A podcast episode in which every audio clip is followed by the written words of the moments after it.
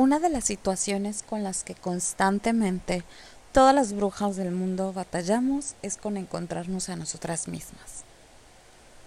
Yo sé que vivimos en un mundo en el que, por ejemplo, las redes sociales, la sociedad y, y todos esos dogmas con los que fuimos criadas nos dicen que debemos de ser de cierta manera, de vestirnos de cierta manera, de comportarnos de cierta manera y a veces ese todo eso que vemos, todas esas imágenes o todos esos cuadros mentales chocan directamente con nosotros, porque no nos vemos como estas personas, o porque no, nos, no actuamos como estas personas, o porque no pensamos como estas otras personas. Y entonces entramos en una crisis existencial en la que casi creo que negamos nosotras mismas a nuestro propio ser. Y entonces nos embarcamos en una búsqueda larguísima, intentando encontrarnos a nosotras mismas. Pero en esta búsqueda, a la hora de querer encontrarnos con nosotras mismas, también queremos que ese nosotros mismo, o sea, esa, esa bruja interna que yo tengo, encaje también con lo que sea que se vea allá afuera. Y es aquí donde entra esta dicotomía. Constantemente platico con personas, con, con, brujas que se me acercan para sesiones o terapias o así. Y este es uno de los problemas como más comunes. Me quiero encontrar a mí misma, pero a la hora de que me encuentre a mí misma, quiero verme como los demás.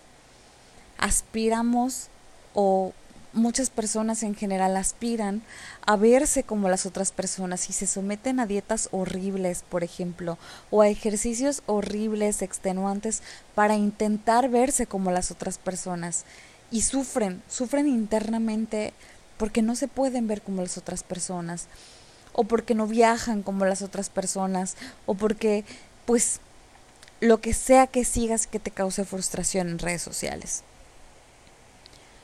En algún momento de mi vida y de mi crecimiento también tuve estas circunstancias, pero hubo un día que leí una, una historia medicina, y le llamo medicina porque porque sana.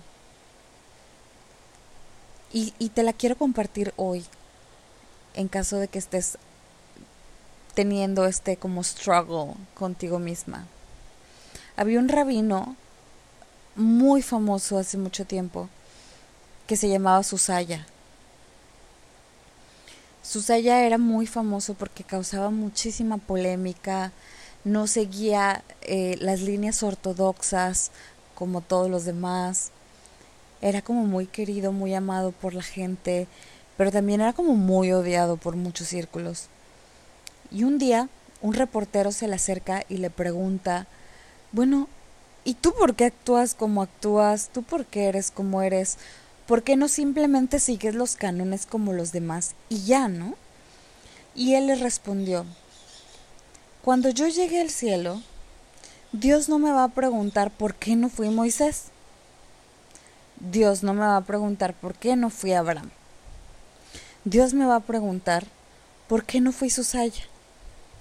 Me va a preguntar por qué no fui todo lo que yo planeé ser. ¿Por qué no fui todo lo que yo estaba predestinado para ser? Me va a reclamar por qué no utilicé todos los dones que me fueron dados para ser quien yo podía ser. Cuando yo leí esta historia comprendí que cada una de nosotras es diferente precisamente para cumplir tu propio propósito. Estamos en este plano para cumplir nuestro propio propósito, sea cual sea que sea. A lo mejor no lo has descubierto porque sigues buscando allá afuera algo que te resuene acá adentro.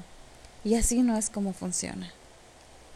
Te invito hoy a que te eches un clavado interno y encuentres quién realmente eres, para que a lo mejor algún día alguien te vea en redes sociales y diga, yo quiero ser como esa bruja.